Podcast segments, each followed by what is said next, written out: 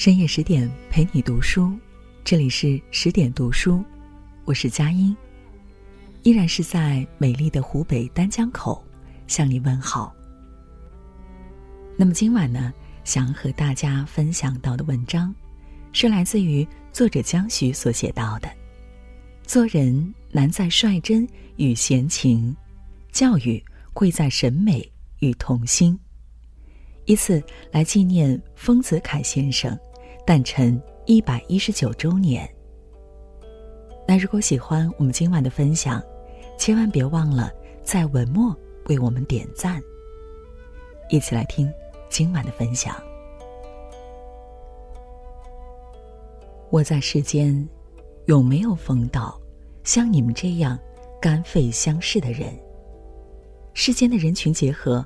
有没有像你们这样的彻底的真实和纯洁。民国艺术大师丰子恺爱孩子这件事，和他的漫画、散文一样，名播远扬。他在养育子女的过程当中，不断的观察、自省、反思，将浓浓的爱意，付之于不要脸风格的漫画。与平实文字，与其说大师爱孩子，勿宁说爱孩子身上那些可贵的品质：率真、纯洁、自然、热情、烂漫、可爱、表里如一、精力充沛。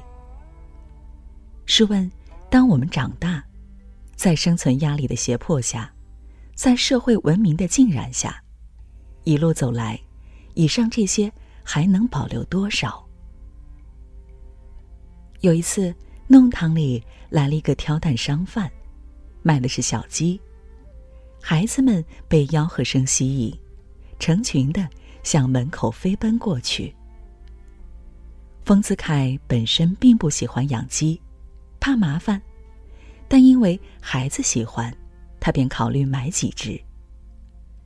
孩子们不停的对小鸡说着：“好嘞，好嘞。”商贩仗着这份热情与执着，有了坐地要价的意思，坚决不愿便宜一些。丰子恺认为不值那个价，最终也就没有买。他一边拉着没有得到小鸡而哭泣的孩子回去，一边教导他们。下次再来买时，千万不要说“好嘞，好嘞”。如果那样，商贩肯定不让价，而应当后面那句话：“看见好的，嘴上不可说好；想要的，嘴上不可说要。”可是，他实在说不出口。相信每一对父母，或者说每一个人。都曾遇到类似乖觉的处事方式。头脑简单向来是一句批评语，聪明伶俐才算是值得推崇的品质。尔虞我诈、口是心非、欲擒故纵、圆滑世故，是大人们的拿手好戏。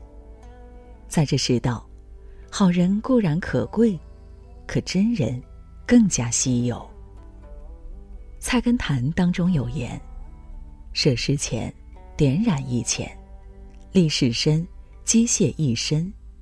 故君子与其练达，不若朴鲁；语气拘谨，不若疏狂。练达与拘谨，含有虚假成分；普鲁与疏狂，因为不在意而自然。意识到这种差别。”丰子恺借助文字，想要告诉孩子：“我的孩子们，我憧憬于你们的生活，每天不止一次。教养孩子的方法很简便，教养孩子，只要教他永远做孩子，即永远不使失去其孩子之心。所谓老吾老，以及人之老；幼吾幼。”以及人之幼，丰子恺不但喜爱自家的孩子，也喜爱天下所有的孩子，因此常常为儿童教育悬心。一九三二年，丰子恺返回老家桐乡石门湾，兴建圆圆堂，修葺老房子。他在院子里安置滑梯、沙坑、跷跷板、秋千架、跳高架子，这些供儿童玩耍、运动的设施。在那样一个物资匮乏的年代，这自然算稀罕。亲朋好友的孩子都到他家来玩儿，把这里当做公园。这些给孩童带来无数欢乐时光，成为他们生命。最温暖、最烂漫的底色。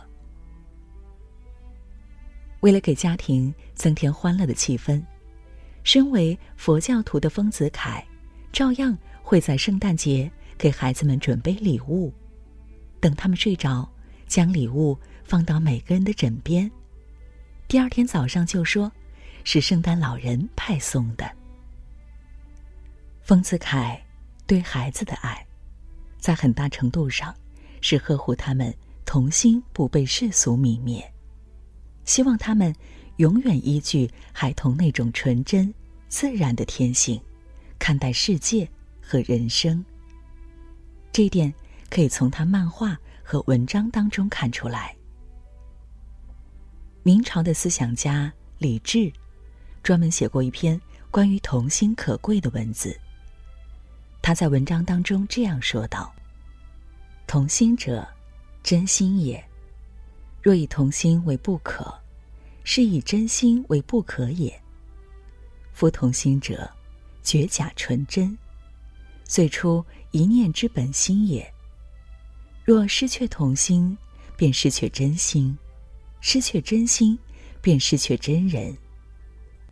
人而非真，全部富有初矣。”孩子之心便是同行。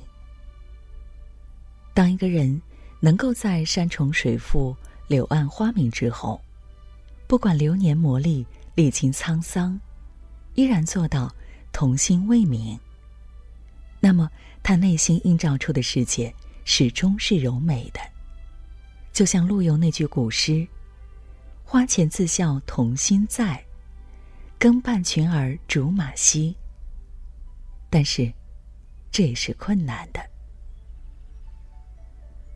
丰子恺在文章当中写道：“我的心为四世所占据，天上的神明与星辰，人间的艺术与儿童，这小燕子似的一群儿女，是在世间与我因缘最深的儿童，他们在我的心中，占有与神明、星辰。”艺术同等的地位。孩子是丰子恺漫画作品当中很重要的描绘对象。在子恺漫画全集当中，专以孩子为素材开辟了一集，叫做《儿童像》。丰子恺热爱孩子，心被艺术和儿童占据，所以他愿意花费时间。观察他们的一言一行，一颦一笑，打闹哭笑。他以上帝那样的视角，站在一旁，静静的看着孩子嬉戏，欣赏他们的天真与烂漫，无知与有趣。他画女儿阿宝脱下自己的鞋子，给凳子的四只脚穿上；画儿子沾沾。骑在葵扇做成的脚踏上，画儿童之间的郎骑竹马、妾带花；画两个小女孩手牵手，各自头上顶着荷叶当凉帽。他还画两个孩童趴在窗台，安静的观看台下鸟巢里雏嗷嗷待哺；画孩子将竹竿穿过反扣的凳肚。当做抬轿，画孩童一个人专注的搭积木，画孩子们跷跷板、放风筝、过家家、扑蝴蝶。现实中，很多父母因为工作太忙、生活太赶，眼睛无暇顾及孩子的喜怒哀乐，更别说看见孩子内心的真正需求。真正的看见，是用心，而非肉眼。关于教育，印度哲学家克里希那穆提说：“正确的教育不能像制造机器似的大量生产，要研究每一个孩子，需要耐心、细心和智慧。要观察孩子的兴趣、能力、性情，了解他的困难，考虑到他所受的遗传和父母的影响，而非仅仅把孩子归于某种类别。”这一切都需要机敏而富于弹性的心，不能够被任何的制度或偏见所拘束。孩子的创造力、生命力、表现欲，都在丰子恺的观察之中。他看到三岁阿伟的音乐表现最深刻，五岁詹詹的诗，只要旋律相伴，就流露出活跃的生命。软软和阿宝在散文与数学的表现上要肤浅一些。正是在这种看见式的、尊重个性的引导下，七个子女都非常的出色，在诗词、音乐、教育等文艺领域皆有成就。天地间最健全的心眼，只是孩子们的所有物。世间事物的真相。只有孩子们能最明确、最完全的见到。丰子恺表示自己想跟孩子做朋友。大人经过世俗浸染，心灵蒙尘，但是儿童的心是纯净的，眼是成名的。孩子往往头脑简单，不会像大人那样，在因果关系网的笼罩下，思前顾后。或者是讲究逻辑思维，最终将原本简单的事情复杂化。抗战期间，丰子恺带领大大小小一大家子四处逃难，历经艰苦。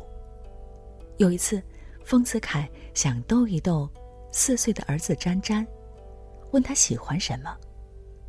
当孩子回答喜欢逃难，因为逃难是和爸爸妈妈。姐姐妹妹们坐汽车看轮船时，他感到既惊又喜。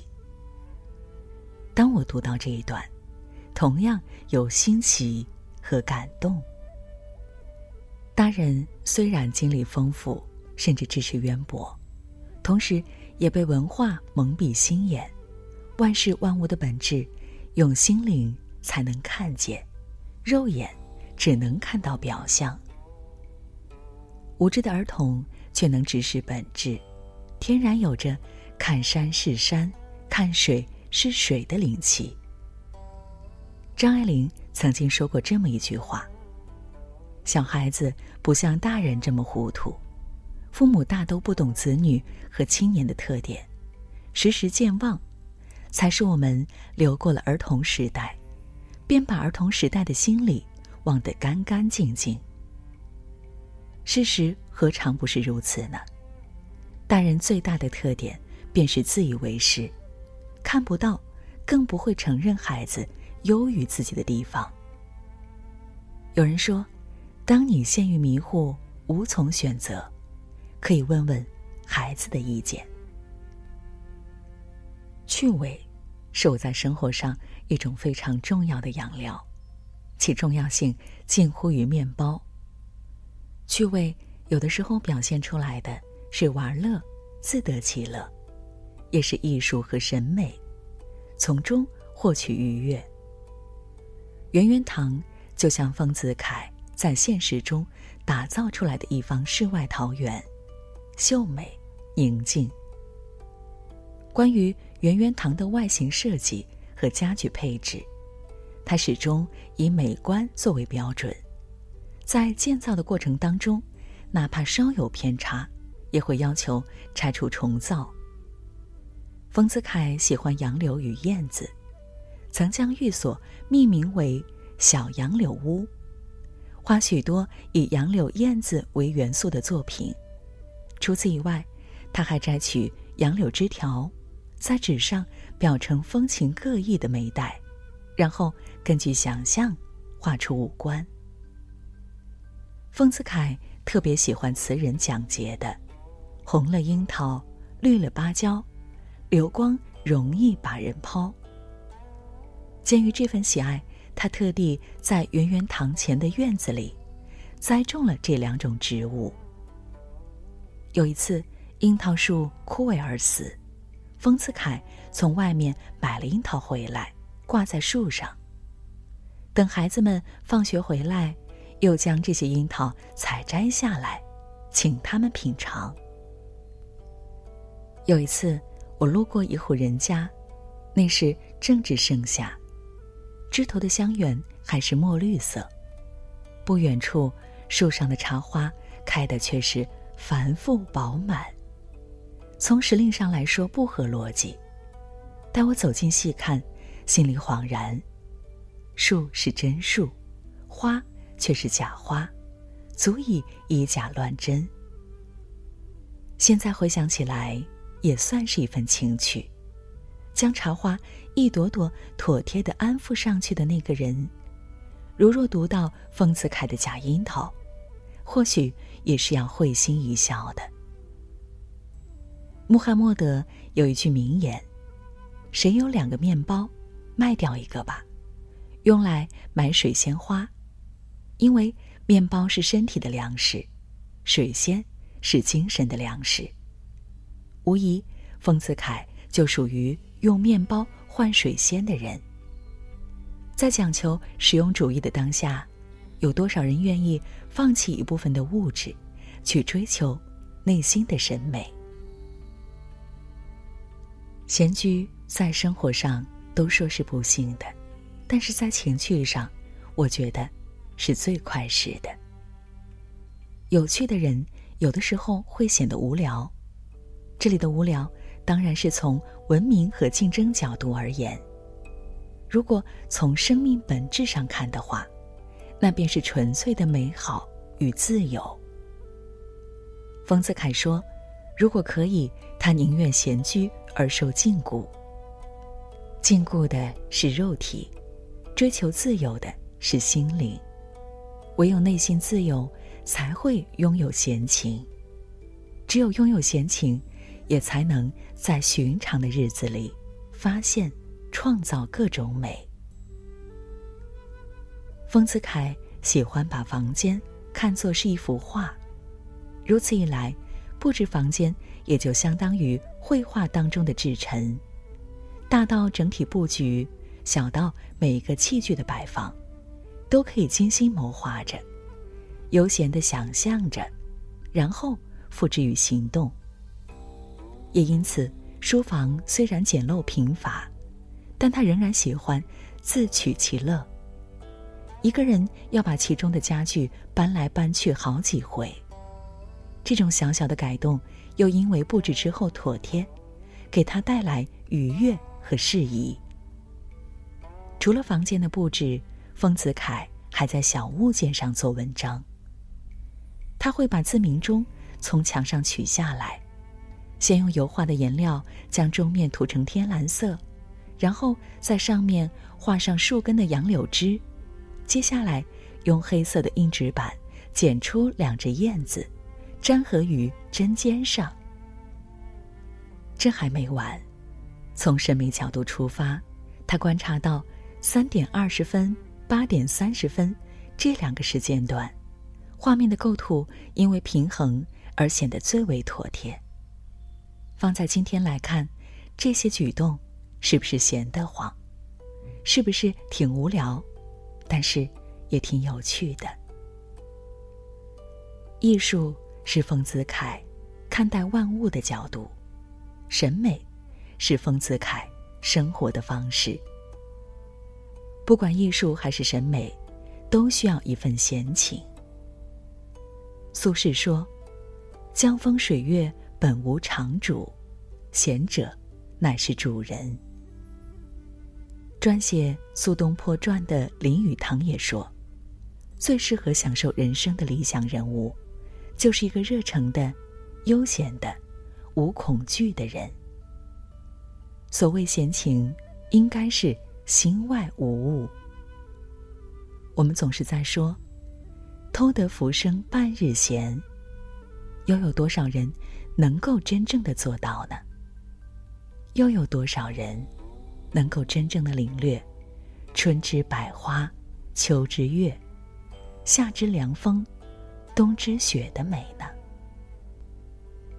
说到底，真、善、美，是丰子恺处事做人的道德准则。也是他教育子女的情感依托，因为如此，才能做到不乱于心，不困于情，不畏将来，不念过往，不宠无，经过一生。这就是今晚我们想要和你分享到的关于丰子恺的故事。那在文章的结尾呢，想要和大家宣布一个好消息。为了帮助大家提升自己的素养和层次，十点读书开放了一座成长图书馆。在这里，既有解忧杂货店、《肖申克的救赎》、《简爱》这样影响全世界的经典名作，也有自控力、非暴力沟通这样的职场实用宝典。免费开放十天，陪你读本书。那如果你有兴趣，欢迎搜索关注。微信公众号“十点读书”，进入成长图书馆，跟我一起阅读好书，成为更好的自己。我是佳音，那如果喜欢我的声音，也可以关注我的个人微信公众号“主播佳音”，期待着在下一个未眠的深夜里和你继续相会。晚安，亲爱的。